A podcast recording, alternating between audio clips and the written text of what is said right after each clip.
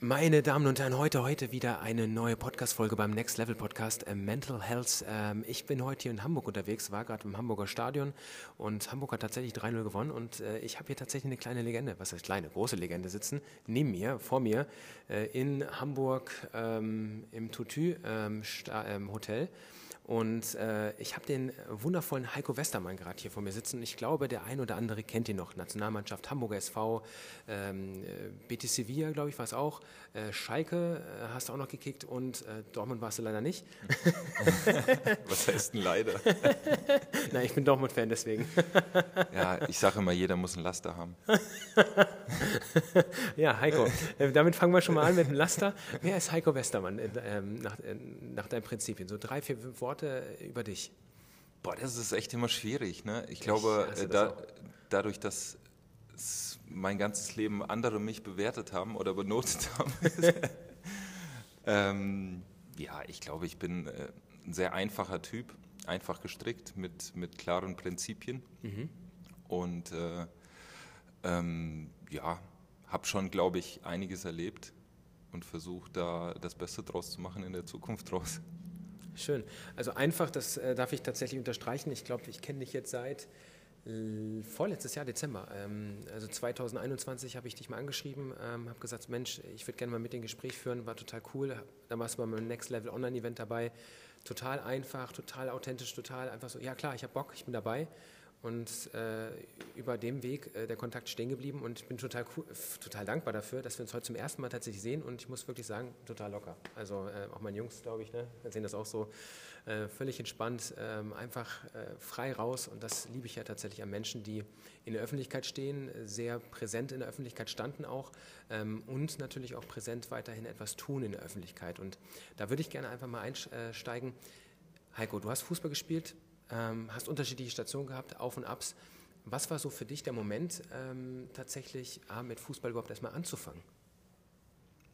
Mm, also ich, ich erstmal von vornherein gesagt, ich bin in einer Zeit gestartet, mhm. so wo noch äh, Werte oder alte, alte Werte sozusagen, äh, oh. Grundtugenden wichtig waren. Ja. Und ähm, damals hat man sich nicht so viel Gedanken gemacht. Mhm. Hey, wie, wieso startest du Fußball oder sonst irgendwas? Es war einfach so, dass die meine ganzen Kindergartenfreunde einfach Fußball gespielt haben. Ach und so. jeder hatte Bock, Fußball zu spielen. Und okay. wir hatten alle Bock, draußen zu kicken und äh, in der Schule, nach der Schule, äh, während der Schule teilweise. Und mhm. so bin ich zum Fußball gekommen. Ich habe ziemlich früh gestartet, mit dreieinhalb, vier Jahren war ich schon im Verein. Und so ist das peu à peu dann weitergelaufen, ohne dabei mir irgendeinen Druck zu machen und ähm, zu sagen, ey, vielleicht werde ich mal Fußballprofi. Das mhm. habe ich mir nie gedacht, nie. Mhm. Und als es dann dahin gekommen ist, also im Sinne von, ähm, ich habe einen guten Freund, unser Kameramann aus Bielefeld, der sagte so, du bist heute bei Heiko, grüße ihn lieb, der, Arminia Bielefeld vermisst ihn. Du hast mal bei Arminia Bielefeld gekickt. Ja. Du hast davor, äh, ich weiß nicht, Niedersachsen gekickt oder so? Nee, wo war das? Nee, in Franken. Franken. In Kräuter Fürth. Kräuter ja. Fürth. Ach ja. Mensch, äh, Roberto Hilbert, Mensch, Wahnsinn. Genau. Kräuter Fürth, macht direkt Kling Kling. Ähm, war das die erste Station oder wie, wie begann das tatsächlich alles? Ja, ich komme ja aus Aschaffenburg, aus dem Kreis Aschaffenburg und dann habe ich einfach ähm, auch, muss man sagen, ein bisschen Glück gehabt, dass meine Freunde sehr gute Fußballer waren. Also okay. Also meine engen Freunde, Kindergartenfreunde, Schulfreunde, mhm. war mit drei, vier Jungs und wir sind immer zusammen gewechselt. Ja.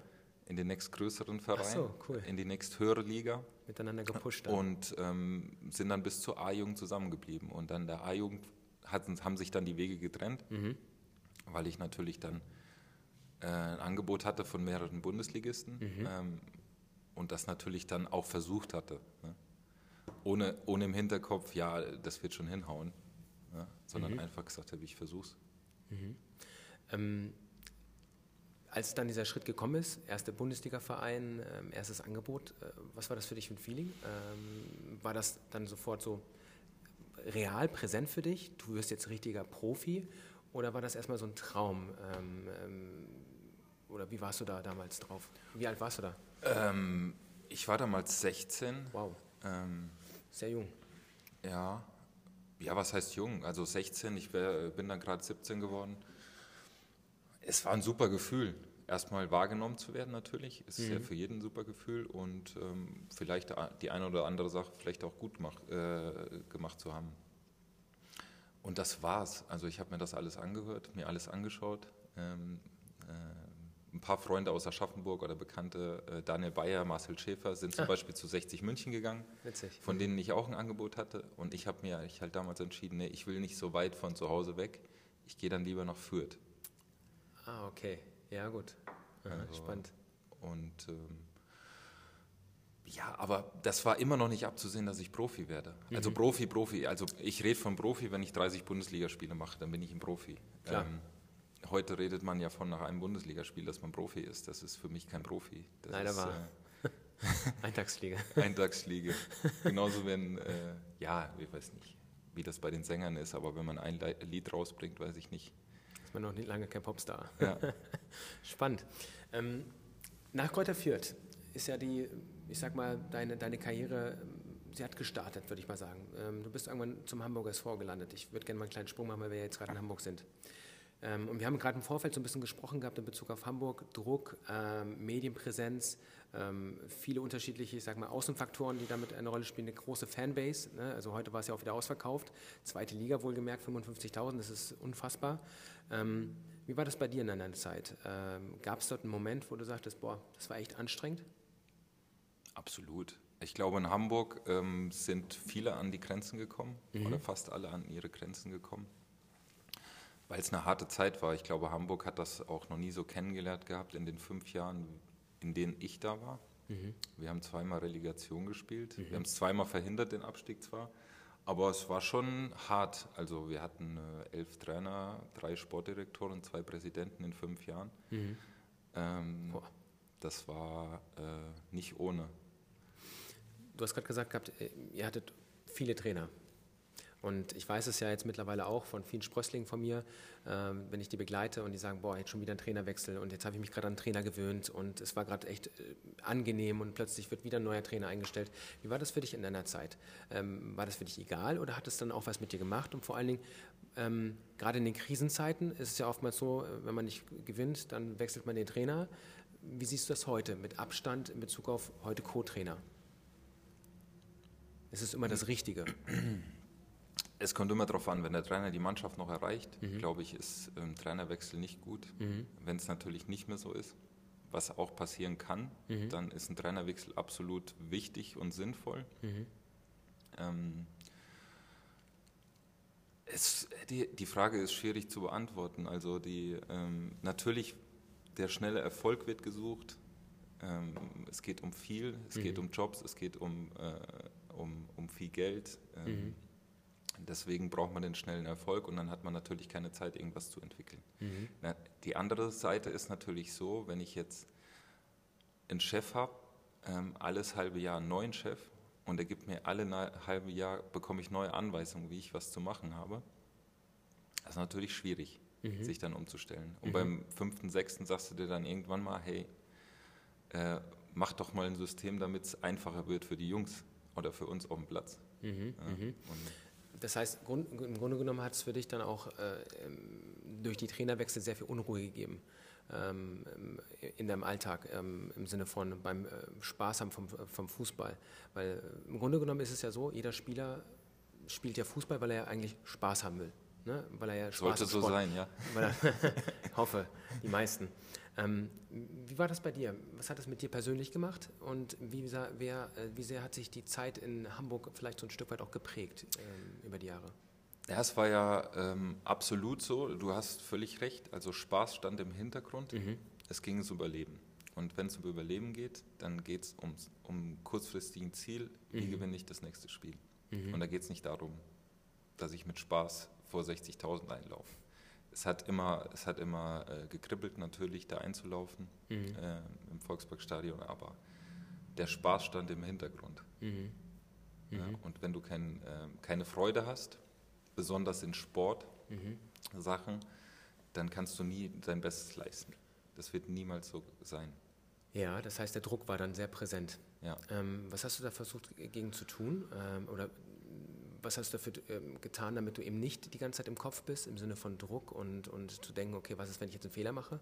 Mm, es war, ja, ich hatte frühzeitig schon Bielefeld-Zeiten, wieder zurückzugehen, habe ich ein, ähm, ein, äh, ja, was sagt man, Mentaltrainer, Kinesiologe kennengelernt. Mhm. Mit dem bin ich, bin ich heute noch sehr gut befreundet und rede heute noch mit ihm viel. Cool.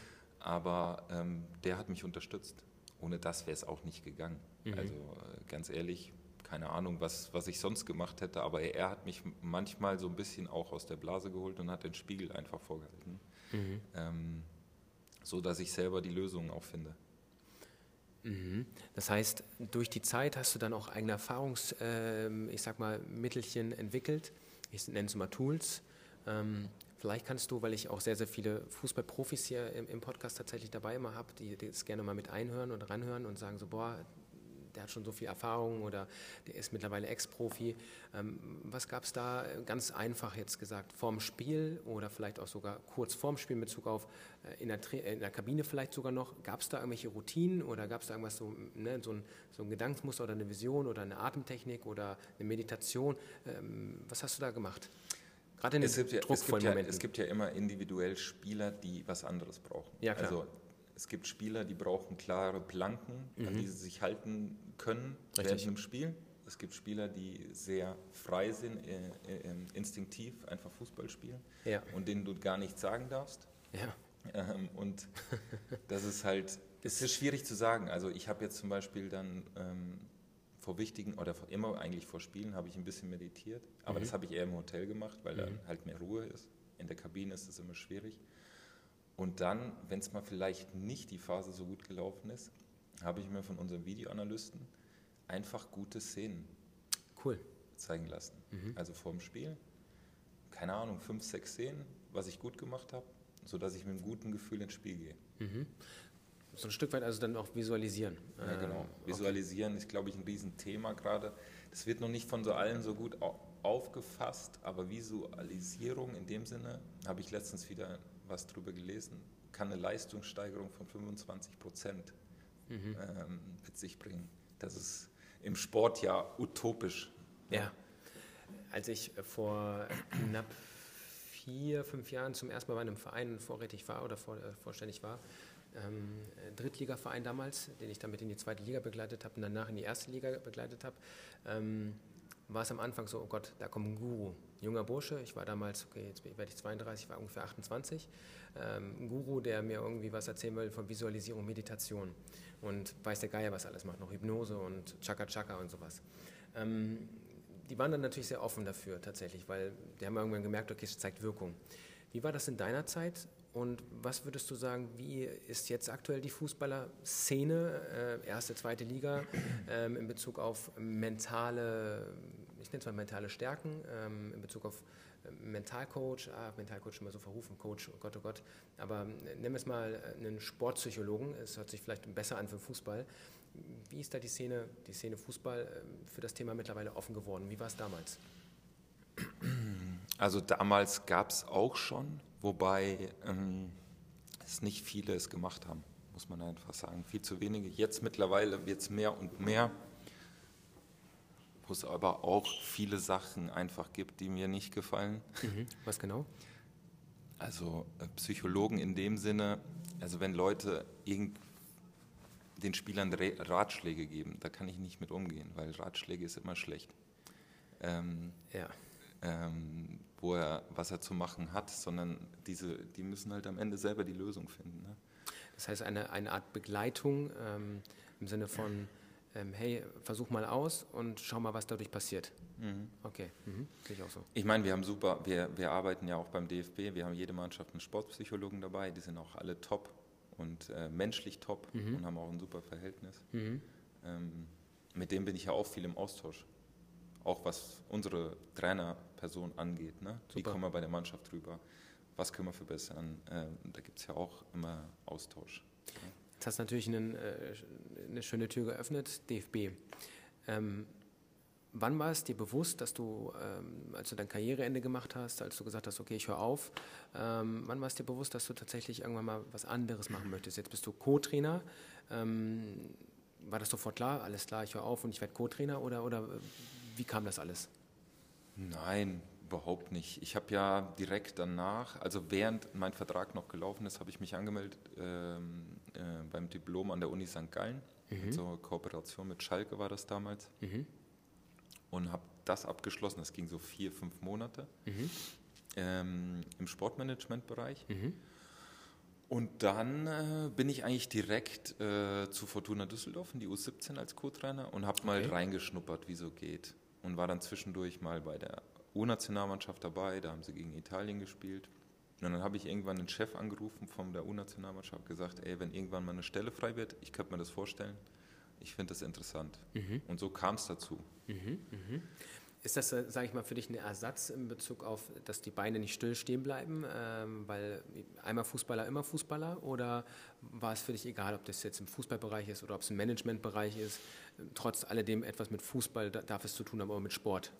Ja, mit Sport auf jeden Fall.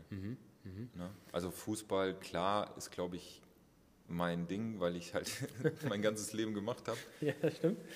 also also wobei jetzt andere Sportarten geht es, ich meine, das ist Sport ausüben. Ne? Ähm, ich kenne mich jetzt nicht so gut aus im Handball oder im, im Tennis wie im Fußball einfach. Mhm. Mhm. Ähm, was gibt dir aktuell der Job äh, als Co-Trainer ähm, im Vergleich zu als Fußballer? Als Fußballer warst du ja präsent im Sinne von einem Fokus. Als Co-Trainer oder allgemein als Trainer bist du ja vielleicht erstmal nur von außen betrachtet am Team dran, natürlich intern im Team, aber von außen ist es ja meistens immer der Spieler, die in den Medien meistens stehen, außer es läuft nicht, dann sind die Trainer in den Medien, haben wir jetzt gerade schon gemerkt. Aber was gibt es dir im Vergleich zum Fußballer-Dasein? Erstmal eine komplett andere Blickweise, weil du kannst die, die beiden Bereiche kann man überhaupt nicht miteinander vergleichen. Mhm. So, bist von außen so eher analytisch dran, mhm. willst natürlich den Spieler verbessern, mhm. musst irgendwie auch äh, irgendwelche, ja, ich würde das Haken finden oder irgendwelche Sachen, wie du an den Spieler rankommst. Dann, ähm, also es, mittlerweile sind wir äh, gefühlt Psychologe, Lehrer, äh, Trainer, ähm, alles Mögliche halt. Ne? Mhm. Also, du, also wenn du ein guter Trainer sein willst, glaube ich, musst du viele Sachen abdenken. Und eins ist ganz wichtig, die Menschlichkeit und die Ehrlichkeit. Und das kriegen die Spieler mit. Mhm. Menschlichkeit und Ehrlichkeit. Ähm, also Empathie. Empathie, genau. Das ist ja auch ein Thema bei, bei den Sportlern, ähm, die aufgrund der Social-Media-Welt und aufgrund dieser, ich sag mal, neumodernen medialen Aufmerksamkeit, ähm, ich habe jetzt Social Media ja schon genannt gehabt, anders ist als, glaube ich, als früher. Früher war ja nicht so, jeder Fußballprofi war bei Instagram oder bei Facebook oder bei, weiß nicht, Twitter oder sonst was, sondern das ist ja heute durch die äh, Sponsoren, denke ich mal, auch so ein Stück weit noch größer geworden, diese, diese ähm, Aufmerksamkeitsschiene. Ähm, jetzt bist du gerade bei einem sehr interessanten Alter, äh, als Co-Trainer, ähm, U17, U18. Ähm, U18. U18. Ja. Ähm, das sind natürlich noch junge Burschen, die, die ähm, erleben viel, die bekommen aber natürlich viel Druck was bemerkst du bei den Jungs ähm, hinsichtlich ihrer Entwicklung? Ist diese Außenwelt eher förderlich für sie oder ist es eher schädlich? In Bezug auf, es kann halt auch dadurch mal ein Spieler eben nicht, äh, obwohl er ein Talent ist, eventuell dadurch mehr sich selbst unter Druck stellen, ähm, als wie er jetzt äh, abgeschottet wäre, ohne Instagram oder dergleichen. Also gesund ist es, glaube ich, nicht. Hm. Man muss eigentlich damit, ähm, ich weiß nicht wie viel, ich sehe das ja bei meinen Kindern, wie, äh, wie lange die an, an TikTok und Instagram rumhängen äh, mhm. und irgendwelche Beispiele wahrscheinlich noch am Ende da, daraus nehmen, aber das ist ja nicht die reale Welt. Ähm, ich glaube, gesund ist es nicht, aber die müssen mit umgehen lernen und mhm. ich glaube, wir haben auch das schon mal gemacht, so eine gewisse ein, zwei Schulungen ähm, es geht ja auch darum, wie will der Spieler am Ende rüberkommen der Öffentlichkeit. Ne? Das muss auch jeder Spieler, also das sage ich auch mal ein paar Jungs, wie willst du denn am Ende rüberkommen? Mhm. Ja? Mhm. Rüberkommen in Bezug auf Vorbildscharakter, Vorbildsfunktion? Ja, vielleicht will er auch komplett auf Status ausgelegt sein. Mhm. Dicke Karren, Uhren, äh, was weiß ich, Frauen. Ähm, oder will er eher der sein, der seriös ist, äh, sachlich, äh, genauso Fußball spielt. Mhm. Mhm. Gerade wo du sagst Status, ähm, wie ist das, wenn du jetzt äh, bei der DFB-Mannschaft ähm, mitbekommst, äh, der Spieler ist komplett im Außen ähm, und gar nicht so wirklich konzentriert in Bezug auf Fußball? Das ist ja meistens das Leidtragende, wenn er mehr auf den Social Medias ist, anstatt auf dem Trainingsplatz. bemerkt man das natürlich. Ähm, gehst du dann auf den Spieler zu oder, oder sagst du, nee, ist mir egal, Hauptsache er bringt seine Leistung? Ähm, oder wie handhabt ihr, ihr, handhabt ihr das?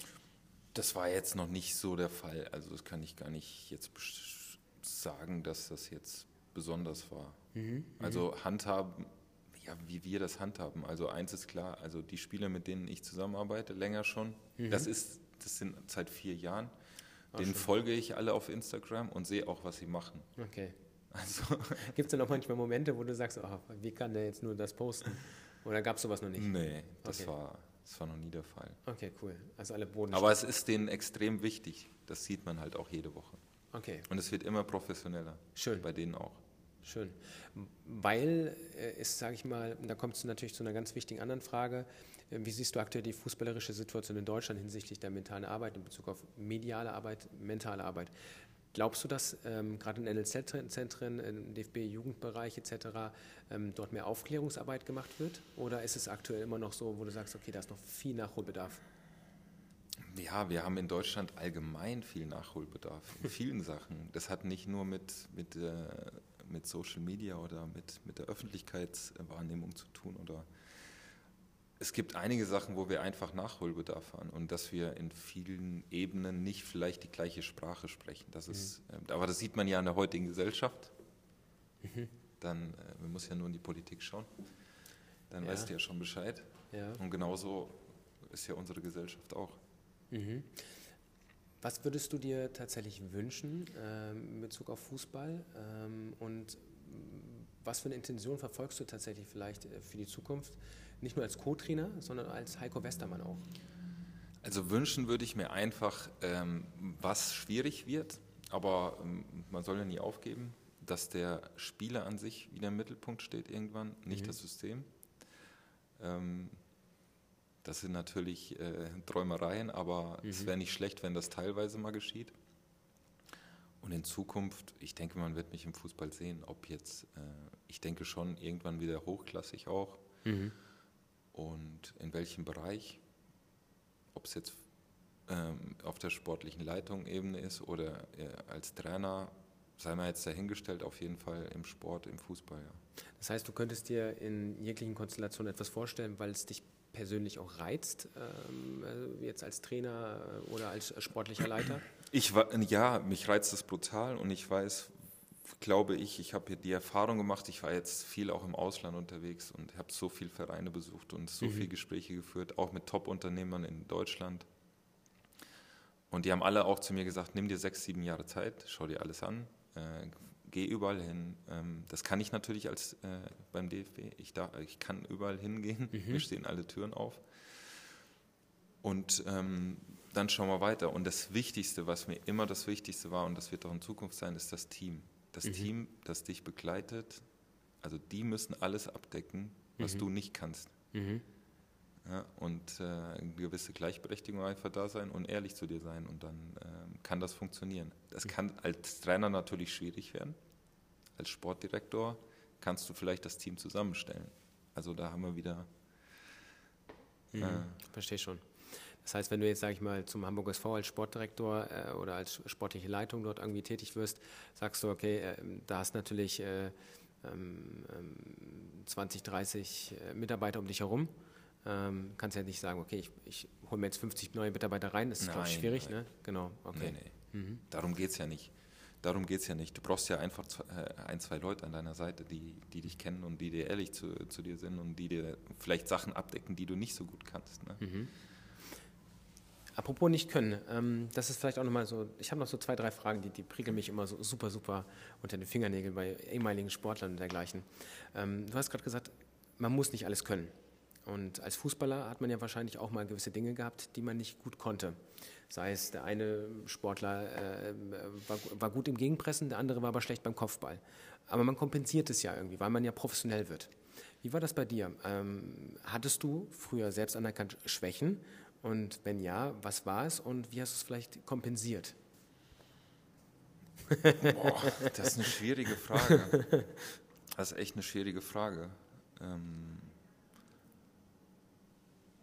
ich glaube, ja, Schwäche. Ich würde ich würd sagen, ähm, manchmal war ich nicht stabil genug. Mhm. Als, aber das hat von der, von, der, von der Leistung her meinst du? Von der Leistung mhm. her. Ja. Ähm, das war, aber das ist ja in dem Sinne keine Schwäche, weil Richtig. das ist ja einfach. von außen. Ähm, äh, zum Ende meiner Karriere wurde ich langsam. Ich war immer sehr schnell. Mhm. Das war eine Schwäche, absolut. ja, Wenn du langsam bist, dann mhm. ist es eine Schwäche. Aber dann wird ja die Spielererfahrung größer. Das heißt, das Stellungsspiel wahrscheinlich besser, ja, oder? klar. Dann benutzt du mehr deinen Körper, mhm. dein Stellungsspiel. Aber das hat dann, nutzt dir dann auch nichts mehr, wenn du gegen 18-, 19-Jährige spielst. Jetzt zum Beispiel war ja bei Ajax Amsterdam auch. Das war ja krass, wie schnell die alle waren. Das war richtig krass. Mhm. Und ähm, ich weiß nicht, Schwächen in dem Sinne darüber habe ich mir nie groß Gedanken gemacht, weil du musst ja eigentlich auf das Gute und das, das Gute ausbauen. Ne? Also Stark. ich sage immer meinen Spielern, also du musst ein, zwei Waffen haben mhm. und die Waffen, die musst du weiter ausbilden. Ne? Mhm. Du musst dich von den anderen sozusagen abheben dadurch. Mhm. Ja? Alles heißt, kannst du nicht können. Das ist richtig, richtig. Aber dann das würde bedeuten, ähm, du sagst, äh, deine zwei deine Waffen waren zum einen dein gutes Stellungsspiel vielleicht auch durch die Grunderfahrung. Ja, ich habe, ich, was ich, weil ich immer gut war, was ich aber auch viel trainiert habe, war Antizipation, mhm. Kopfballspiel mhm. und beide Füße. Also das habe ich immer trainiert, von klein auf. Wow. Stimmt. Jetzt, wo du sagst, äh, du konntest beide Füße, ja, stimmt. Ja. Und äh, deswegen ich, war ich auch überall einsetzbar und habe alles gespielt. Mhm. Der Allrounder. Ich bin eigentlich als Stürmer in der A-Jugend gewesen und bin dann sozusagen in die erste Mannschaft als Rechtsverteidiger. Ah, spannend. Ich habe nie hinten gespielt, noch nie. Spannend. Okay, auch eine interessante Reise. Ähm, da, da erinnert es mich direkt, da gab es auch mal ein Spiel. Aber da haben wir ja, können wir gleich ein neues Fass aufmachen. Ich meine, wenn ich, wenn, äh, wenn heutzutage wird ja, wollen ja die Spieler diskutieren, warum sie nach hinten rücken mhm. müssen, auf eine andere Position. Mhm. Ich habe mir damals ich hätte, äh, ich wäre morgens um, ein, äh, um zwei Uhr aufgestanden, wäre zu Fuß zum Training 20 Kilometer gelaufen, wenn der Trainer von den Profis gesagt hätte, du spielst hinten rechts. Also es wäre mir egal gewesen, wo ich gespielt habe. Woran liegt das deiner Meinung nach? Weil die, die meisten ah, Ich glaube, die, das, das ist auch ein Gesellschaftsthema. Ich weiß, ich weiß das auch und das, es gibt viele Wege für nach Rom mittlerweile. Also mhm. wirklich gesagt, also mhm. es gibt 20 verschiedene Wege. Wenn der geschlossen ist, gehe ich halt einen anderen. Wenn der geschlossen ist, gehe ich halt einen anderen. Mhm. Und ähm, es ist halt, viele Sachen werden einfach gemacht, mhm. sagen wir mal so. Mhm. Ja, das hast du schön ausgedrückt. Ähm, kann ich gut nachvollziehen. Äh, ich habe hier noch zwei Fragen. Ähm, und zwar zum einen, ähm, gibt es einen Geheimtipp äh, an die Zuhörer äh, in Bezug auf mentales Arbeiten jetzt? Ähm, ich sage mal jetzt vom Fußballer-Dasein bis hin zum ähm, Co-Trainer bis hin zum äh, vielleicht irgendwann äh, sportliche Leitung oder, oder eigener Trainer in Bezug auf Bundesliga-Verein oder Premier League. Gibt es irgendeinen Tipp, wo du sagst, das sage ich meinen Jungs jeden Tag, wenn ich sie sehe, äh, das müssen sie umsetzen? Also ein Tipp, also wo ich meinen Jungs sage, es kommt dann wieder darauf an, wie der, also welcher Spieler vor mir steht. Nehmen wir mal jetzt einen Verteidiger. Na, ich Oder? meine jetzt welcher so, vom, Typ so. vom Charakter her. Das ist ja, das ist ja. Wir, wir nimm einfach irgendein Beispiel. Wenn du jetzt einen vom, vom geistigen Auge hast, ähm, XYZ Karl-Heinz, Rechtsverteidiger, ähm, der äh, jetzt, sage ich mal, äh, Motivationsproblematiken hat. Ähm, Motivations, oh, das ist schwierig. Das ist ganz schwer. dann, sagen wir mal, dann, sagen wir, dann sagen wir mal, er ist schon motiviert. Wir nehmen es ganz leicht. Äh, wir machen es einfach.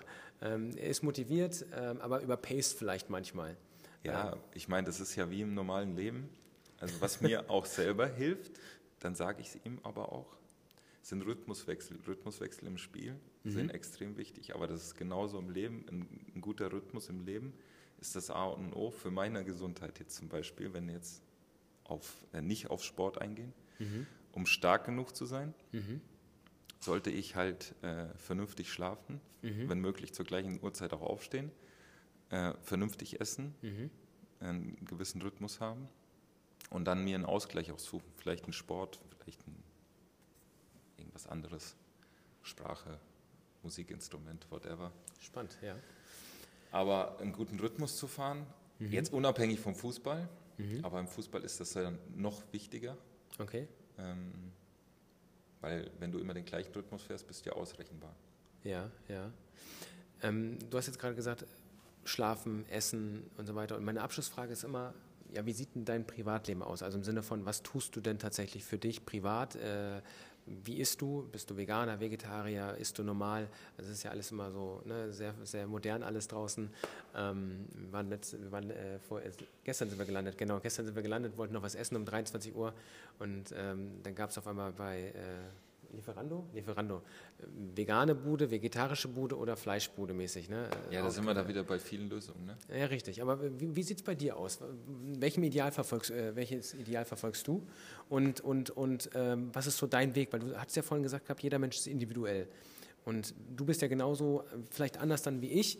Ne? Ich bin eher so dieser Individuelle, wenn ich mal darauf Lust habe, esse ich das. Und ich spüre da halt wirklich, also es ist natürlich gesund, aber ähm, ich spüre halt rein, okay, wenn ich jetzt gerade das brauche, dann brauche ich gerade das. Äh, wie ist das bei dir? Man versucht es immer. ja, klar. wenn man viel unterwegs ist, ist das manchmal schwierig. Ja. Aber ich versuche, also ähm, ich esse alles, mhm. außer Milch Oh, super. Habe ich seit 15 Jahren nicht mehr. Also Klasse. pure Milch kenne ich gar nicht. Klar, ab und zu mal ein Joghurt oder sowas. Aber ganz, ganz, ganz selten. Ähm, ansonsten ähm, ist Schlaf für mich eigentlich wichtiger noch als Essen. Also ich esse viel mhm. und ist auch wichtig. Und ich versuche auch viel Sport zu machen, wenn ich Zeit habe. Mhm. Damit, man, damit ich weiterhin halt einfach fit bleibe. Ne? Weil ich, äh, wenn ich das hört sich jetzt scheiße an, aber wenn ich dann manchmal auf, auf den Fußballplatz gehe und dann steht halt ein Trainer mit 130 Kilo. Das ist halt, wenn ich Sport verkaufen will, dann muss ich auch ein bisschen sportlich aussehen. Ne? Mhm. Ist wichtig, weil du bist ja ein Vorbild. Und du gibst ja auch etwas vor dann damit ja. als Trainer, wie die, äh, wie die Spieler vielleicht sich auch mal ähm, ernähren sollen oder bewegen sollen oder ne, was sie tun dürfen. Ich meine, wenn du jetzt ins Fitnessstudio gehst morgen und dein Fitnesstrainer hat 30 Kilo über. Das hatten wir erst letztens. Das hatten wir mit einem anderen Spieler. Und dann. wir hatten ein anderes Beispiel. Ähm, bei einem Verein, äh, da war halt ein ähm, Sporttrainer, nenne ich es jetzt einfach mal, ähm, Athletiktrainer, der war halt nicht so athletisch.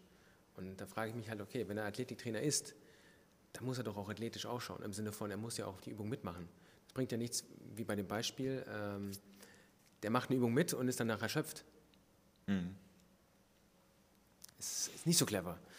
Aber ja, ich, ich, will gar keinen Namen nennen und gar keinen Verein, nicht, dass ich gleich Ärger kriege und äh, Anruf von meinem Spieler kriege hier. Ähm, weil er hat mir das nämlich erzählt und ich bin dann vorbeigekommen, habe mir das angeschaut und es ist tatsächlich so. Aber gut, jeder Verein hat ja seine Athletiktrainer und seine Begründung vielleicht. Ähm, aber abschließend nochmal, du hast gerade Schlaf gesagt und Schlaf ist für mich auch ein ganz wichtiger Faktor. Wie viele Stunden schläfst du im Schnitt? Also Minimum ähm, siebeneinhalb. Super. Ich habe das ja mal angefangen mit einer Uhr. Mhm. Kann ich jedem nur empfehlen, mhm. um seinen Körper mal zu verstehen. Mhm. Äh, so eine Schlafuhr, aber die, die, die misst auch alle alle Sport, äh, Essen, was du isst und so. Wenn du dann abends mal zwei Gläser Wein trinkst und stehst dann, schläfst acht Stunden mhm. und ähm, deine Uhr zeigt an, dass du nur zu 70 Prozent regeneriert bist, dann blickst du erstmal, okay, das kann vielleicht daran gelegen haben, dass ich zwei Gläser Wein getrunken habe und eine halbe Pizza gegessen habe vorm Einschlafen. Und so lernst du deinen Körper besser auch zu verstehen. Ne? Das habe ich mal wirklich ein Jahr gemacht. Dann mhm. habe ich die, äh, diese Ronaldo-Geschichte was, äh, also was so rumkursiert, was ja Wirklichkeit auch ist, das weiß ich, dass er diese eineinhalb Stunden Rhythmus ja. ja geschlafen hat. Und das ist echt krass. Das habe ich ausprobiert und das ist echt krass. Ist aber auch anstrengend. Also ich, ich habe es jetzt mal äh, ein halbes Jahr gemacht. Ich fand es am Anfang sehr anstrengend, also sich erstmal darauf einzustellen, über, auf diese anderthalb Stunden Geschichten, ähm, weil der Körper kennt es ja nicht. Also ich, ich sage mal so, ich habe dort, ich war da 30 Jahre alt, also ich habe 30 Jahre lang gelebt und habe anders geschlafen. So. Ne? Ja, aber ich finde, jetzt die andere Geschichte dazu zu nehmen, jetzt nehmen wir mal, okay, wenn man jetzt mal wirklich eine harte Woche hatte und jetzt mal mittags anderthalb Stunden mhm. schläft zum Beispiel, okay. das merkt man, das ist ein Rieseneffekt, mhm. finde ich. Nachts finde ich viel wichtiger, dass man zur gleichen Zeit jeden Tag aufsteht. Mhm. Jeden Tag. Und selbst wenn man, wenn man um 4 Uhr morgens nach Hause kommt, dass man um 7 Uhr morgens aufsteht. Super. Ja, und das also. ist echt. Und danach kann man sich wieder hinlegen, kurz was essen, Kaffee trinken und danach kann man sich auch wieder hinlegen und wieder fünf Stunden weiter pennen. Aber wichtig ist, dass man immer zur gleichen Zeit aufsteht. Wow. Weil ein Schlaftyp aus Spanien hat mir das erzählt, das ist, wenn du jetzt am Wochenende bis 10 Uhr schläfst, mhm. das ist, dein Körper kriegt so ein Jetlag mhm. dadurch, dass du drei Stunden länger schläfst. Mhm. Ähm, Interessant. Das ist ganz interessant. Ja, ja. Also bei mir ist es ja so, äh, ich habe ja einen äh, menschlichen Wecker, also meine Tochter. ja, gut. Die, die ist jetzt, wird jetzt nächste Woche zwei und meine Frau ist ja wieder schwanger, äh, sodass wir momentan äh, drei Wecker gefühlt haben. Also mein Hund, der steht immer so gegen sechs auf, meine Tochter um halb sieben und meine Frau ähm, sagt immer, okay, es tritt wieder, äh, weil wir kriegen jetzt einen Jungen am 7.7. ungefähr. Ähm, also weckermäßig bin ich immer gleich wach. Und tatsächlich, ich merke das, seitdem ich meine Tochter habe, seit fast jetzt zwei Jahren, es ist tatsächlich so, dass ich immer um halb sieben aufstehe. Ähm, normalerweise bin ich früher immer um äh, zwischen fünf und sieben aufgestanden, je nachdem intuitiv. Mittlerweile ist es aber so wie ähm, ein Automatismus. Auch gestern, ähm, heute Morgen haben wir uns auch darüber unterhalten gehabt, ne, über den Schlaf. Äh, war genauso. Eins zu eins. Also sieben Stunden Schlaf, acht Stunden Schlaf, so um den Dreh werden es immer. Und es ist tatsächlich, ist, ist egal wann, ich stehe automatisch dann auf. Und ich, heute dachte ich auch, meine Tochter schläft, schläft wieder neben mir und äh, sie weckt mich gerade um halb sieben. Ja, also äh, sehr, sehr spannend. Aber Thema Schlaf, ähm, wir haben jetzt sehr, sehr viel über dich erfahren, äh, von deiner Fußballerkarriere bis hin zu, ähm, ich sag mal, auch Auf und Abs. Ähm, Ab war ja, sage ich mal, jetzt auch in Hamburg so ein bisschen herauskristallisiert im Sinne von der Druck und so weiter. Ähm, vielleicht noch ein Auf als abschließend äh, Positives. Was war so dein Highlight? Ich weiß, diese Frage kriegst du wahrscheinlich oft gestellt, aber was war so dein Highlight deiner Fußballerkarriere? Ja, pff das Highlight ist ja auch ziemlich nah. Also das persönliche Highlight in dem Sinne, ja, ob ich jetzt eine EM dabei war oder sonst irgendwas oder eine WM-Quali, dass wir da zur WM gefahren sind. Ähm, ich fand trotzdem, dass die Relegation am Ende, dass wir es geschafft haben, trotzdem ein Highlight war. Weil das haben wir, das war gefühlt wie eine Meisterschaft. Weil so viel Emotion dahinter steckt. Ja, weil so viel sich aufgeladen hatte über Monate. Mhm.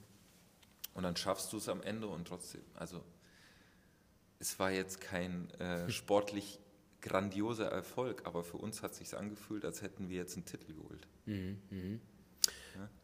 Das sind dann auch wiederum äh, Anzeichen dafür, wenn sich so viel anballt und dann der Ballast abfällt, dass es am Ende des Tages natürlich auch, ich sag mal, sich, sich abspeichert. Ne? Ja. Ähm, ähm, spannend. Spannend. Ich glaube, wir könnten jetzt noch drei Stunden, aber wir haben jetzt schon wieder 37 Minuten ähm, und äh, meine, meine, ich sag mal, äh, Zuhörer kennen das, äh, 25 Minuten maximal. Die werden jetzt wahrscheinlich denken, okay, ja, long, wir was raus. Long Times. Nee, nee, das war alles interessant. Wir lassen alles drin. Ähm, abschließend fällt mir noch eins ein, äh, eine Anekdote. Ähm, nur der, der an sich glaubt, der erweckt den Glauben und äh, bekommt immer wieder neue Hoffnung. Was sagst du dazu? Ja, Absolut. Glaube ist das Stärkste, was wir haben mhm. oder was wir besitzen, wir Menschen. Mhm. Ähm, deswegen gibt es auch so viele Auseinandersetzungen in dieser Richtung. Leider war. Aber Glaube ist halt wirklich das Stärkste. Und ähm, also dazu gibt es überhaupt nicht mehr viel zu sagen. Ne? Wichtig ist immer wieder aufzustehen, mhm. noch dazu. Mhm. Und das durften wir heute ja auch bei dir in der Podcast-Folge oder mit dir in der Podcast-Folge auch lernen. Immer wieder never give up, immer wieder aufstehen, egal wie viel Druck im Außen ist. Und ähm, ich glaube, der ein oder andere nimmt hier auch wieder sehr, sehr viel mit. Ähm, ich bin sehr dankbar, dass wir äh, im Tortue Hotel heute in Hamburg da ähm, mit dir das Interview führen, führen durften.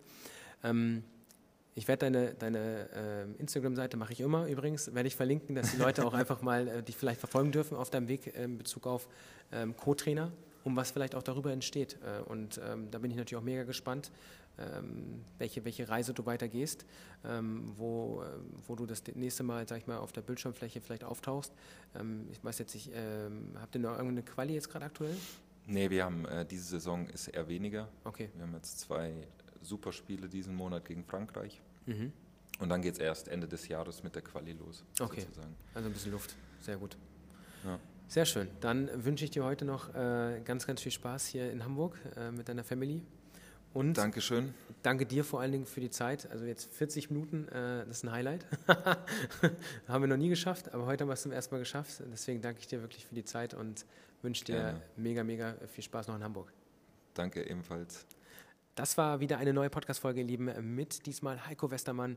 Lasst gerne wieder eine Bewertung da und denkt immer dran, schön locker durch die Hose atmen. Euer Benny.